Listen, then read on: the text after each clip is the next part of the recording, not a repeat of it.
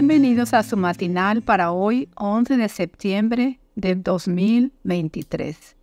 Se titula Me libró de todos mis temores. Recurrí al Señor y Él me contestó y me libró de todos mis temores. Salmo 34, 4. Hoy se conmemora otro aniversario más del ataque terrorista perpetrado el 11 de septiembre del 2001 contra las Torres Gemelas de Nueva York. El paso inexorable del tiempo no ha podido borrar las imágenes de los aviones estrellándose contra las torres ni de la gente lanzándose al vacío.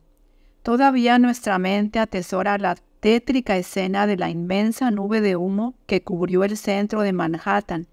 Tenía razón el expresidente Bush cuando al dirigirse al mundo aquella noche declaró, ninguno de nosotros olvidará jamás este día.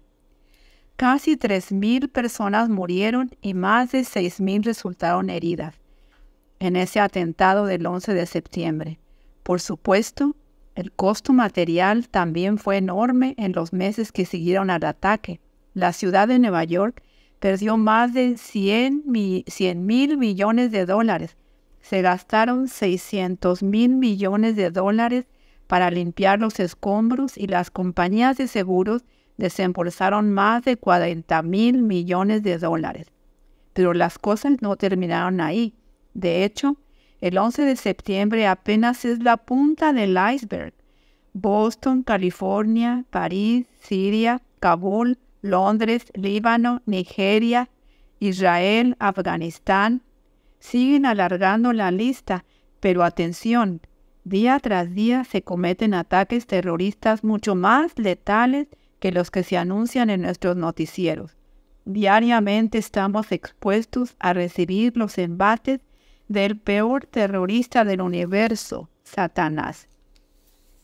En realidad, todo ataque terrorista es parte integral del plan de Satanás para acabar irremisiblemente con la humanidad. Dado que los poderes del mal no representan fronteras, todos, sin importar nuestro color, nuestra edad ni nuestro sexo, corremos el riesgo de que hagan saltar por los aires nuestra vida en el momento más inesperado. Pedro nos advierte de que nuestro enemigo, el diablo, como león rugiente, anda buscando a quien devorar. Primera de Pedro 5.8.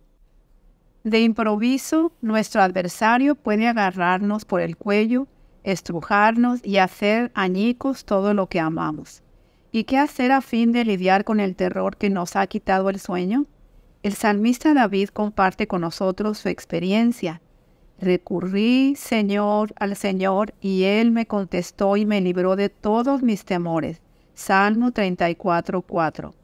En medio del terror que impera en el siglo XXI, Jesús es el único que podrá darnos esa paz que es más grande de lo que el hombre puede entender. Filipenses 4.7. En Jesús disfrutaremos de paz en medio del terror. Amén.